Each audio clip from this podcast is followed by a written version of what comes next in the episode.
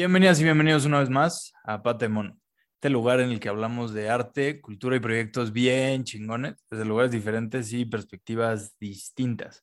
Gracias por escucharnos hoy. Regresamos de unas vacaciones muy merecidas, una semanita, no fue mucho, no se agüiten. Pero pues nada, hoy venimos y recordarles otra vez que se suscriban a nuestro perfil en Spotify, también nos sigan en Instagram. Por ahí, no, si nos escuchan igual en Apple Podcast, nos califiquen, pueden hasta escribir en Apple Podcast y decirlo mucho que les encanta la pata de mono. Y eh, pues nada, ahora sí, sin más por agregar, hoy estamos, además de con un calor infernal, con una invitada que seguro nos va a dar de mucho, mucho de qué hablar y con lo que muchos de nosotros nos vamos a identificar. Yo en lo personal ya les decía que tengo todo un trip en lo cual leyendo de lo que escribía ella me identificaba mucho. Y pero nada, hoy con ustedes Carolina Berrocal, artista visual que también pueden encontrar en Instagram como Carolina Berrocal con doble L al final. Caro, ¿cómo estás? Hola, estoy muy bien. Emocionadita de estar siendo entrevistada. Qué gusto tenerte por aquí. Y para los que ya saben, Caro es de toda esa banda de artistas que han salido de Guanajuato, de un lugar del cual a mí me sorprendió muy cabrón. No sé si por chilango y vivir en la ciudad no me lo esperaba, pero qué pedo la gran cantidad de artistas que hemos tenido por aquí que vienen de Guanajuato, muy chidos todos. Y pues seguimos con este especial, casi casi hasta patrocinado por el Estado, por el gobierno estatal. Sí, es que el Bajío rifa, la verdad. La verdad es que sí.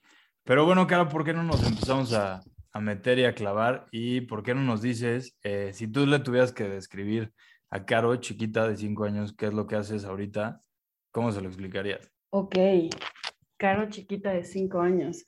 Siento que se parece a la pregunta de RuPaul's Drag Race, así cuando, cuando ya están en las finales. Este, pues, Caro chiquita, em, vas a estar haciendo lo que siempre hiciste desde chiquita. eh, no vas a parar de dibujar, eso es algo bueno, pero te vas a estar preguntando muchas cosas por las que el arte también no te ha dejado satisfecha.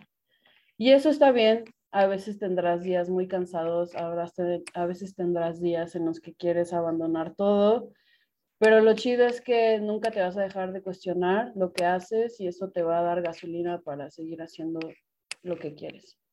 Oye, ojalá y Diego del futuro me hablara a mí así ahorita. Pero Sí, suave- suavecito, pero con determinación, ¿no? sí, y también siendo honestos, ¿no? Porque creo que ahorita seguro eh, eh, empezaremos a hablar más de eso, pero creo que tienen justo lo que dices, ¿no? Días en los que quieres dejarlo todo y cambiarlo y cambiar la página y ya. Pero si algo me gusta mucho lo que haces es que eh, pues al final tu obra y tú te escribes muy como una persona, un artista muy multifacética, ¿no? Y me encanta algo que leía por ahí que escribías, que estás en contra de que los artistas tengan como esta línea en la que estén como delimitados, que muchas veces los encajona y se vuelve como una propia cárcel, y que más bien tú defiendes lo amorfo. Platícanos más de eso. ¡Uh! Sí, es que, pues, mm, sobre todo viniendo de un lugar en el que estudié artes visuales, eh, hay una manera en la que los artistas van encontrando cierto camino hacia la profesión que de alguna forma va exigiendo ciertas características eh, en cuanto a un diseño personal. Entonces, la manera en la que hacemos el portafolio, la manera en la que hacemos la semblanza, todo eso eh, va determinando un camino al cual pues tiene que ser una manera muy práctica de presentarte en donde la gente pueda eh, de alguna forma asimilar lo que estás haciendo. O sea, no solamente tiene que ver con una forma eh, estratégica, sino que también tiene que ver con el ahorrar el tiempo de las personas.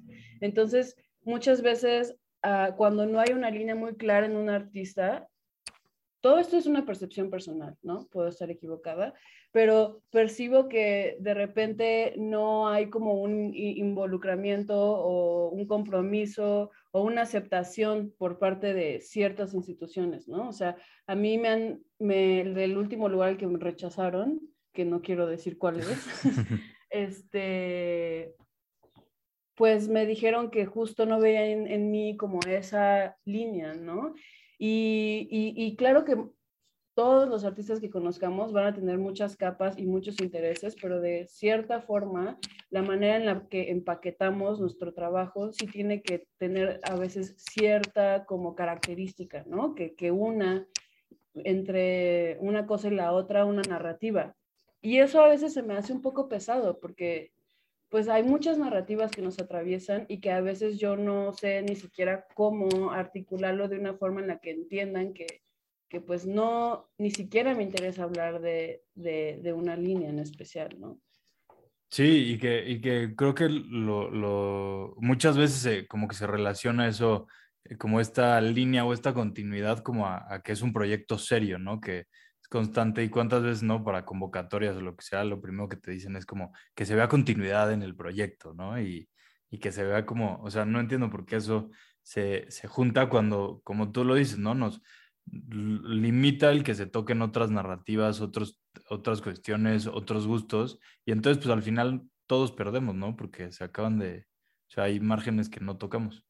Sí, justamente. Y pues no sé de qué forma podría ser como la manera en la que conocemos a los artistas, pero creo que hay un momento en el que ya se siente como de repente muy acartonado y de repente como algo muy ensayado, como las semblanzas de un artista en el cual ya estamos como casi en un momento muy este, esquizofrénico en donde de repente ya estás en la cama diciendo, Ciudad de México, 1993, este, Carolina Rocal tienen como, ¿sabes? Como que toda esta cosa que una y otra vez estamos autodefiniendo, de alguna forma también termina chupándote un poco como que ese espíritu, ¿no? Pero bueno, todo esto es un reflejo incluso de lo que a mí me está pasando, ¿no? Sí. Entonces, este, pues para muchos artistas a lo mejor y no tendrá como esta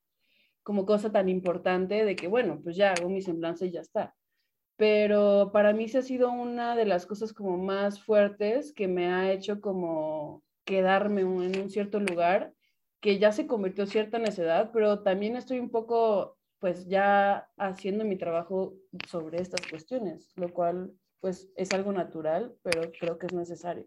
Sí, y, y digo, justo esto que dices, ¿no? Que es algo que te está pasando ahorita y justo leía un texto tuyo que sacaste al tiempo que estaba tu expo What Am I Doing, este, que está súper chingón, ahí por ahí les ponemos el, el- el link, Eh, y que me gusta mucho porque hablas de, o sea, bueno, primero preguntarte esto, que hablas como de esta, que ya nos decías un poquito, como esta autocensura en la que la práctica se divide como en lo serio y en como en lo que es juego, lo que no es tan importante, ¿no?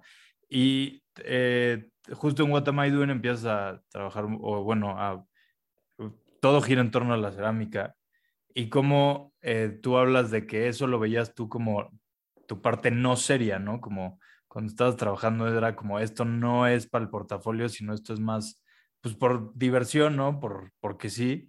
Y realmente al final de ahí también pueden salir cosas muy chingonas, ¿no? Y como esta división rara, extraña que existe entre la chamba y el placer. Sí, es una de las cosas que más me hacen azotarme la cabeza, porque como que justo vengo y, y ahora que hablé con Caro de cinco años, vengo de un lugar en el que pues toda mi vida dibujé y siempre estuvo una plástica muy presente, ¿no? Pero de repente, eh, al momento de encontrarme con, con, con cuestiones que me que iban más allá de, de la representación y de la catarsis, pues, y, y que claro, tenían que ver con muchas cuestiones sobre toda la crisis social, o sea, cómo de repente te sientes tan inútil siendo artista en el que pues quieres también entrarle a, a- a la- a ayudar a, a personas, a estar en tu entorno de una forma como más comprometida, Eh, entonces, como que toda esta parte eh, medio que me sobraba, no, no, ya no encontraba en esta como plasticidad eh, un lugar en el que pudiera dialogar un poco más a fondo y un poco más complejo con, con todas estas ideas, ¿no? Entonces, como que hubo un, momento de mi vida en donde abandoné completamente eso y, y, estuve haciendo como videos, performance, este, escritura y demás. Eh, y, de alguna forma menosprecié también ese tipo de, de prácticas. Y, creo que también es algo generalizado el hecho de que la ilustración, por ejemplo, los fanzines, este, una parte como de ese gremio, de alguna forma a veces es, es considerada como un arte menor, ¿no? Por, porque a veces pareciera que no tienen y albergan estas grandes preguntas que hay que ser, que hay que contestar, ¿no? O sea, y estas polémicas, ¿no? Porque el arte siempre está haciendo polémica y a, y a veces es la polémica ante todo, ¿no?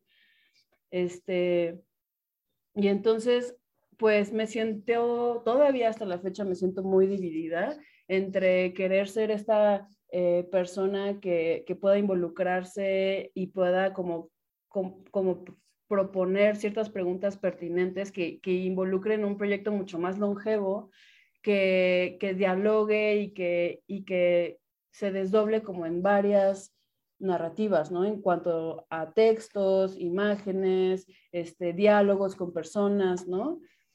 Y incluso eso es justo lo que el arte contemporáneo pues también está compuesto. Pero también está otra parte mía en donde me vale madres ya todo, me vale madres el mundo y no le quiero explicar nada a nadie.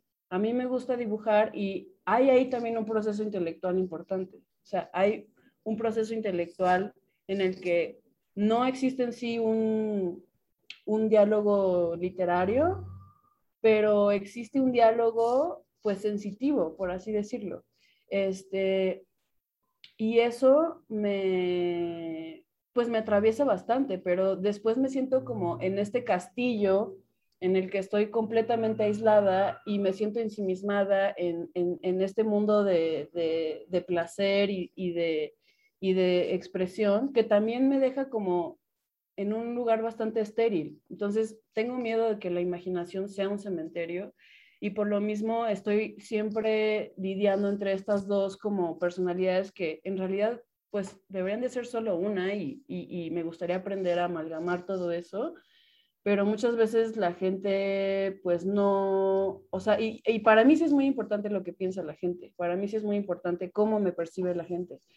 Eh, entonces como que a veces me gustaría que, que las personas justo pudieran eh, entender el proceso de cerámica junto con el proceso de, de escritura y de talleres que a veces ha pasado pero pues una cosa choca con la otra porque son procesos completamente distintos, pero ambos me interesan. Uh -huh. Sí, y que, que, se, que se pueden acompañar, pero que no necesariamente tienen que ir de la mano, ¿no?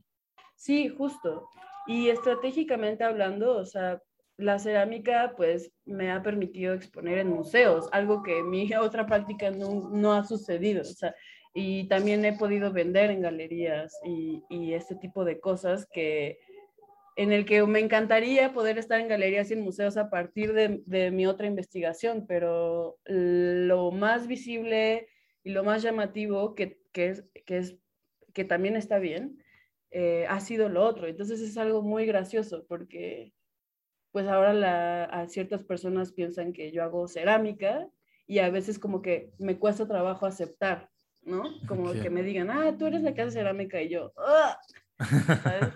Pero pues ya, es una pelea interna que es, ya espero que no se convierta en capricho, nada más que sí es parte de, de un todo de, de, pues, de, de, interrogaciones, ¿no? A la práctica.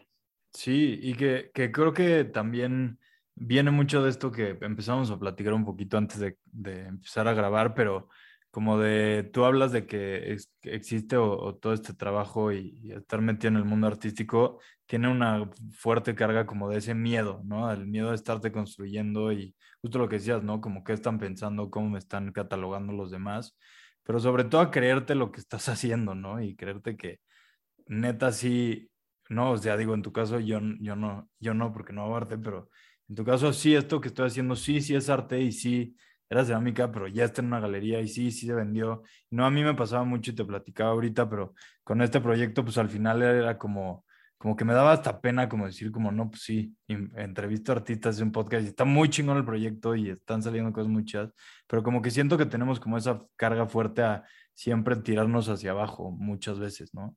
Y me encanta una pieza que justo tienes, bueno, son tres, pero que justo como, ¿no? Lo que decías de lo importante que es estarnos, o más bien lo, re- lo constante que es este, como sonar en nuestras cabezas de si soy bueno, soy malo, soy ok, ¿no? Que tienes como este I'm a good, I'm a good artist, I'm a bad artist. Creo que el otro es I'm okay, I'm an okay artist. Ah, soy un artista mediocre. Un artista mediocre. Y, y justo, o sea, creo que ahí, se, ahí está, ¿no? En esas como dudas que siempre están y que son, o sea, que creo que son inevitables en este tipo de, de procesos y en cualquiera, ¿no? Sí, es am, como que es algo que he tratado de entender por qué. Em, porque muchas veces, por ejemplo, mm, he topado que de repente a ciertos artistas les caga decir que son artistas, ¿no? Por ejemplo. Pero de repente, o, o a la gente le caga ir a exposiciones porque la gente de arte está de hueva, por ejemplo. Eh, pero ahí hay algo que en realidad viene de un propio prejuicio, ¿no? En donde de repente otorgamos al artista este lugar especial en el que pareciera que es una práctica excepcional de cualquier otra, cuando en realidad el ser artista es, pues, es, una, es un oficio que también requiere de ciertas reglas que son, sí, más específicas, pero al final es igual de competitivo que una ingeniería, que una, este, que ser dentista, que, o sea, que cualquier otra profesión. Y de repente, pues si te da pena decir que eres artista es porque tú mismo tienes un estigma con el concepto y además piensas que los demás también lo tienen, ¿no? Entonces, eh, creo que en el sentido de, de, de, tener esa confianza, es también como no darle tanta importancia a lo que estás haciendo, simplemente lo que haces, ahí está. Pero eh, la autocensura sí es algo muy fuerte porque de alguna forma viene como dentro de toda esta educación que recibimos, eh, hablando más sobre el ámbito artístico, ¿no? Porque no puedo un poco salirme de eso ya que estoy como eh, entendiendo esto como más hacia la educación que recibí enfocada a el trabajo en el que estoy, que tiene que ver con un contexto en el arte contemporáneo. Uh -huh. Entonces, de repente, eh, como que en la escuela te enseñan a ser crítico, pero esa forma de ser crítico también viene empaquetada, en donde a veces como que tienes esta necesidad de hacer una crítica cuando no tienes por qué hacerla, si no está ahí genuinamente. ¿No? Pero todos los proyectos tienen que tener como este enfoque, de repente crítico, de repente complejo, o, o, o justo atender a ciertas preguntas. Y, y, nosotros mismos nos vamos como llenando de esa neurosis de uh -huh. es que, es que esto, y todas estas, estas exigencias, y mi arte tiene que ser eh, irrelevante, importante, eh, qué es lo que estoy haciendo, ¿no? Entonces, eh, hay veces que hay que fluctuar entre, ok, tal vez lo que estoy haciendo no es tan especial, pero viene de un lugar genuino. Y sí, este momento es especial y vale la pena que lo conozcas, porque simplemente vale la pena compartir las cosas, ¿no? Eh, y también creo que viene de entender que, que todos estamos en una necesidad constante de trabajar y de dignificar lo que hacemos. Entonces, eh, en ese momento es cuando tú tienes que comprarte a ti mismo como de repente objeto consumible, porque algo muy importante que hay que pensar es que también nos gusta ser consumidos. Sí, sí. O sea, eso es un placer. Y más allá de todas estas cuestiones de no, a, a, la verga el sistema, a la verga la institución, a la verga todo, que es como, yo le llamo pensamiento de odio a la Navidad. que es como, sí, güey, o sea, ya sabemos que la Navidad está de la verga, es un consumismo rapante, pero, güey, te gusta comer pavito y usar un suéter cómodo, ¿sabes? Sí, sí, sí. Es como, claro, güey, está de la verga todo esto, pero, güey, la, la institución no acaba ahí, la academia no acaba ahí, somos atravesados por todas esas partes a través de momentos y de pensamientos y simplemente trata de, de llevarte mejor contigo mismo para que tengas un trabajo digno. Eso es todo. Sí, de aceptar las contradicciones, ¿no? Y de ahí sacar algo nuevo en lugar de nada más estar peleado, porque al final no es lo que dices, nos atraviesan tantas capas y tantas, o sea, somos tan contradictorios en todo lo que hacemos que desde ahí te hay mucho de dónde sacar. Sí, es abrazar esa incertidumbre y esas contradicciones como parte de una lógica. O sea, es una lógica la contradicción, justamente. Sí, oye, y justo, o sea, digo, de esto que decías, porque tienes un, bueno, yo que, dime si me equivoco, pero lo pondría como en video performance o en performance, pero eh, que hiciste en varias universidades de México donde, eh, bueno, enseñan eh, artes visuales o artes plásticas y se llamaba 100 artistas, 100 artistas Dijeron. dijeron, es que no sé si eran jóvenes o 100 artistas dijeron, pero eh, 100 artistas dijeron y que justo era por recrear el programa, ¿no? Este, tú casi casi encarnada como Marco Antonio, que era Regil, Regil, ¿no? Marco Antonio Regil. Y lo que hacías era sacar toda esta información antes de cada una de las universidades, como de esos clichés muy específicos que se tienen en torno al arte y a la producción y a los artistas, y luego les pregunta, hacías el concurso. Sí, eso fue una etapa muy chida antes de la pandemia. Este, justo como que traía todos estos pedos de que ya sentía que había muchas estrategias dentro de la educación artística por darle una salida a los proyectos, ¿no? Entonces, eh, de esas como visibilizar cierta- ciertas contradicciones en el arte contemporáneo, ciertas paradojas, más que contradicciones son paradojas. Este, pues primero empecé por un lado más de la crítica hacia y después migré a una cosa más como de, a ver, más bien detengámonos un momento, ¿por qué es que llegamos a pensar así? ¿No? Entonces mi, mi enfoque cambia un poco a una mirada un poco más antropológica, por así decirlo. Este, y en vez de ir hacia la crítica, preguntar por qué las cosas están como están, ¿no? Exacto. Entonces, a mí me interesa mucho pensar en qué momento la educación en México cambia de paradigma desde lo moderno a lo contemporáneo y cómo eso es recibido por los alumnos, ¿no?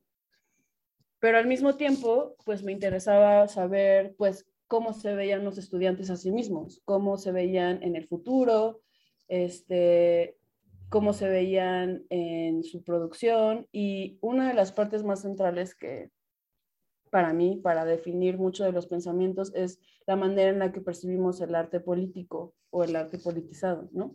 Porque ahí viene como una base muy fuerte sobre la ética misma que estamos teniendo al trabajar y al pensar el arte, que para mí también es una de las cosas que define mucho de, de, de la manera en la que vivimos y trabajamos dentro del arte contemporáneo, que no todo es arte contemporáneo, ¿no? Pero hay mucha de esa profesión y esa profesionalización que ya está atendiendo específicamente a ciertas exigencias contemporáneas. Y ya, entonces como que la manera en la que después, porque solo hice encuestas, pero también hice entrevistas más detalladas con, con estudiantes en específico. Entonces la salida del video performance, recreando esta, este programa, era una forma de, hablar más de, las referencias que teníamos todos en común en diferentes partes de, México, ¿no? Claro que, que estuve, por mí hubiera hecho en varias escuelas y no solamente en las escuelas, me faltó toda la gente que está fuera de esas escuelas. Pero me interesó empezar por las escuelas porque es el lugar en donde estudias teniendo esta como eh, objetivo desde el principio de que en algún momento esto se va a convertir en una profesión, ¿no? Uh -huh. Por eso te, de alguna forma tenemos este objetivo de estudiar artes. Este, entonces, pues sí, estuvo muy divertido. En cada universidad fue extremadamente distinto, pero las respuestas sí se, sí se repetían bastante y eso sí fue un poco impactante porque porque nuestro conocimiento en el arte pues al final, en cuanto a referencias, vale verga. O sea, al final estamos viviendo una experiencia tan única en las fiestas, en las exposiciones, con nuestros amigos, que esa es la manera también que conocemos y tenemos una relación con el arte. Y eso es, eso es lo chido también de todo. Sí, sobre todo a través de estas, o sea, justo, ¿no? Lo que dices de, ya que lo estamos socializando y estamos metiéndolo en, en el, metiéndonos en el arte o en el mundo del arte es donde vienen todas esas ideas, ¿no? Y, y que justo algo que se me hacía muy cagado es que, no, pues digo, por ahí como que ponías eh, algunas de las respuestas que tenías y había de todo, ¿no? Había como, por ejemplo, unas preguntas que era como, ¿piensas dedicarte al arte? Sí, no, o ¿por qué entras a estudiar? Y muchos era porque, como, pues, porque nada más quería entrar a estudiar artes, otros era porque quiero ser artista. Entonces entran como todas estas dinámicas de qué es lo que se espera de que él se estudie y te den un diploma por estudiar artes, ¿no? Sí, eso es muy fuerte. O sea, y una pregunta que les cagaba a la gente que pusiera era, ¿cómo te ves en cinco años? Pero esa es una pregunta que elegí porque, en, o sea, mi, hice un examen de admisión en la Esmeralda y me dieron 20 segundos para contestar esa pregunta. Y me volvieron a hacer esa pregunta otra vez eh, en apenas un examen de admisión, también para una escuela de arte. Y me hicieron la misma pregunta y yo me cagué de risa, así en la entrevista. Porque además, obviamente que estaba nerviosa, no podía creer que esa era una pregunta como central para, para visualizar al artista. Es como, o sea, que no podemos ser artistas de, en la incertidumbre y aún así tener visiones profesionales. O sea, ¿por qué sí. esta pregunta de los cinco años es tan insistente? Y, y pues nada, creo que, que algunas de las preguntas también tenían como ese sentido como más escondido sobre qué es lo que la misma pregunta iba a generar en cada quien, ¿no? Sí, sí, sí, la, la, y como dices, ¿no? Que son reacciones y más en estos tiempos que cada vez son más, ¿no? O sea, la incertidumbre es la reina hoy a todo lo que da de todo lo que vive, de todo lo que vivimos y, ¿no? ¿Cuántos memes ya hay de, este, repostearlos y tú tampoco estás entendiendo qué chingados está pasando en esta realidad? Y, y, nada, justo hay otra de tus piezas que me gusta mucho, que es esta, esta serie de cerámicas, que es Estar Bien, que está como, eh, pues hablas como desde, desde el encierro un poco, ¿no? Desde lo que era estar encerrados en cuatro paredes. Y que hay una que me encanta, que justo es eh, que estás, bueno, no sé si seas tú, si sea otro retrato, pero está alguien que está en un baño y como que se está viendo al espejo, pero el espejo realmente es como, o sea, una ventana por la que tú como espectador estás viendo la cara y es como una cara de puta madre, güey, ya que acabe esto, please. Sí, justo lo describes muy bien. eh, creo que justo esa serie eh, era muy importante hacer visible los muros, pero también es un momento muy disociativo, o sea, en el que estás anímicamente ausente, ¿no? Como que corporalmente ya eres uno, pero de repente tu mente ya está volando por mil recuerdos y miles de cosas. Y me identifico mucho con ese momento y esa mirada como en la que es evidente que no estás presente. Y, y justo, o sea, ese encierro puede ser incluso simbólico, ¿no? Porque más allá de que los cuatro muros estén determinando mucho la psicología que está afectándote corporalmente, porque si te pones a pensar, cuando estamos en un lugar abierto, de repente como que ya está, se nos sale un peso de encima y nos podemos respirar un poquito mejor. Eh, pero lo más cabrón es como hay veces que estás en un entorno igual de abierto, pero sigues simbólicamente encerrado y tus pensamientos pues pueden llevarte a, a, lugares en los que pues realmente no estás, no estás siendo libre. Y últimamente he pensado mucho en la manera en la que me esclavizo a mí misma con, con ambiciones, con ideales, con relaciones tóxicas, con este, con comportamientos, con, con dependencias que de alguna forma hacen que yo misma esté así, en, un, en una pared. Y ya, nada, sí, justo. Eh, aún así disfruté hacer muchas cerámicas y, y justo me da como, es muy irónico que, que, que pues en realidad esas han sido de las obras que más se han compartido de mi trabajo y son obras en las que no me esperaría que hubiera habido esa respuesta y está muy chido como de repente también entender que hay esos otros momentos en los que no estás pensando necesariamente en arte, que la gente incluso se puede conectar un poco más. Sí, sí, sí, cuando no estamos yéndonos, ¿no? Como lo que decías, a lo más serio, a lo más político, a lo más elevado, a lo más, ¿no? Es no mamador, sino cuando realmente es genuino y, y viene de un lugar muy orgánico, por decirlo de Sí. alguna manera. Sí, justo. Justo. Pero sí, Caro, por aquí ya se nos está acabando el tiempo y ya para no robarte más de tu tarde, eh, ¿por qué no nos dices, antes que nada, mil gracias por haberte animado a grabar, con relajo ponernos de acuerdo, pero se logró, se logró y estuvo muy chido. Se logró. Se logró, se logró. En el desmadre que fue, pero eh, ¿por qué no nos dices tus tres deseos a la pata de mono? Deseo uno, encontrar espacios en los que podamos ser más suavecitos y vulnerables.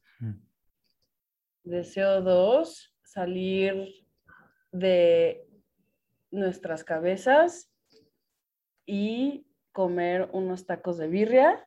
Y Jalo. deseo uno, no dejar nunca a nuestros amigos y tener unas relaciones más horizontales con lo que nos rodea. Oye, fenomenal. Me gustaron esos tres, sobre todo los tacos. no quedarían mal. Sí, sí, no mames. Pero pues nada, Caro, mil gracias por otra vez cotorrear con nosotros por aquí. Eh, ¿Cómo te puede encontrar la banda en Instagram como Carolina Berrocal y en algún otro lugar? Sí, justo. eh, el Instagram, ya lo mencionaste. es- tengo un Tumblr que es ahorita mi página temporal, que se llama, pues también es mi nombre, carolinabercal.tumblr.com.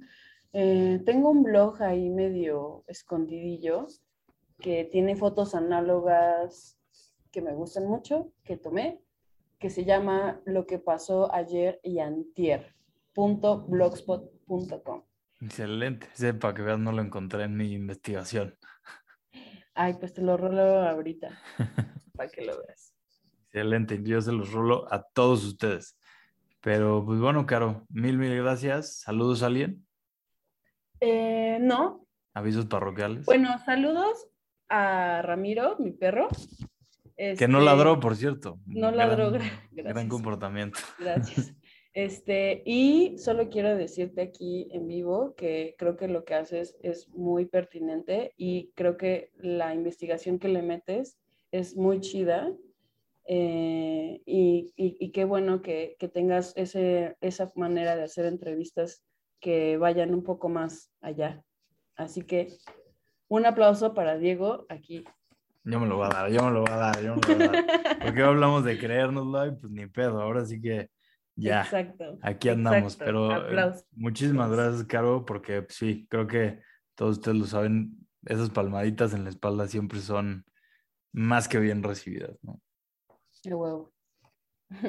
Pero pues nada, chavos, gracias por aguantarnos en nuestra semanita de vacaciones. Seguimos con ustedes aquí con contenido todas las semanas. Se vienen más entrevistas. Estaremos próximamente invitando a más gente que está metida en el mundo del arte, pero ya no solo desde la perspectiva de los artistas. Esténse pendientes para ver a quiénes vamos a andar invitando.